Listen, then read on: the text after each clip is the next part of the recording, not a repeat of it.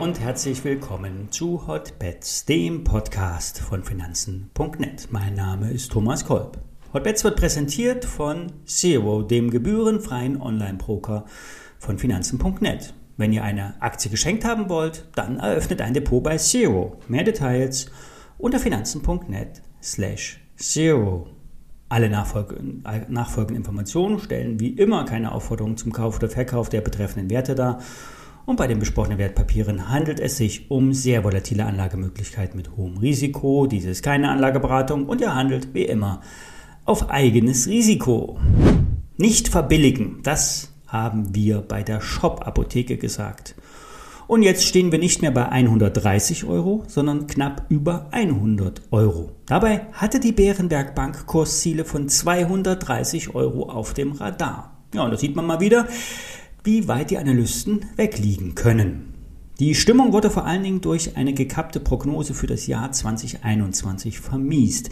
Die damals revidierte Umsatzsteigerung von 10% wurde nun aktuell, vermel äh, aktuell vermeldet knapp verfehlt. Auch im vierten Quartal ging es nur um 8,7% beim Umsatz nach oben. Angaben zum Gewinn wurden keine gemacht. Auch der Ausblick für 2022 blieb ein Geheimnis. Kein Wunder, dass die Aktie keine Freudensprünge macht. Die Börse bezahlt Wachstum und das Ganze in der Zukunft. Aktuell wird die Shop-Apotheke mit fast 2 Milliarden Euro bewertet. Das ist das Doppelte vom Umsatz. Klingt wenig, muss aber in Relation zur Marge, sprich dem Gewinnpotenzial, gesehen werden. Was will ich euch damit sagen? Eine Aktie, die stark fällt, sich mehr als halbiert, muss nicht wieder steigen. Klar, es kann immer eine Gegenbewegung geben, nur müssen dann die passenden News kommen. Bei der Shop-Apotheke war das nicht der Fall. Wir machen weiter mit einem Hörerwunsch. Es geht um den Spezial, das Spezialpharmaunternehmen Medios. Gestern wurde die bereits angekündigte Übernahme der Newco Pharma Gruppe abgeschlossen. Dahinter steckt ein nationales Netzwerk, das sich auf die Herstellung und den Großhandel für Patienten individuell angepasste Infusionslösungen spezialisiert hat. Es werden heutzutage immer mehr personenbezogene Ansätze bei Autoimmunkrankheiten oder an der Krebstherapie umgesetzt. Und dazu gehören auch individuell hergestellte Infusionscocktails. Mit dem Deal wird der Umsatz nach Firmenangaben auf 1,5 Milliarden Euro steigen. Das wird auch in etwa so von dem Nebenwerteportal Börsengeflüster erwartet. Die Marge wird vom Unternehmen mit deutlich über 3% angegeben. Historisch betrachtet hat Medios nicht immer ein gutes Verhältnis mit dem Kapitalmarkt. Vor rund zwei Jahren wurde nach einer Kapitalerhöhung wurden Aktien aus dem, aus dem Insiderbereich privat platziert und das hat immer Geschmäckle und somit schlussendlich auch den Kapitalmarkt enttäuscht. Das ist nun lange her, auch wenn Spezialwerteinvestoren solche Überraschungen nicht mögen, stieg die Medion, Medios äh, wieder an und das Unternehmen wird nun mit rund 600 Millionen Euro bewertet.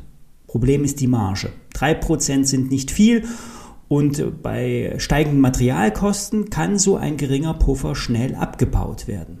Das KGV ist auf den aktuellen Schätzungen basierend bei rund 23 Börsengeflüster sagt halten. Bei der Kursmarke rund um 40 Euro liegt derzeit ein Deckel. Erst nach einem nachhaltigen Ausbruch darüber könnte es weiteres Kurspotenzial geben. Unter 32 Euro könnten noch einmal 25 Euro bei der Aktie auf dem Kurszettel stehen, je nach Newslage und Gesamtmarkt. Der am Montag vorgestellte Schein auf die Commerzbank kommt nun wie erhofft zurück. Ich hatte auf einen Ausbruch bei der Commerzbank hingewiesen und zu einem Einstieg bei einem Rücksetzer empfohlen.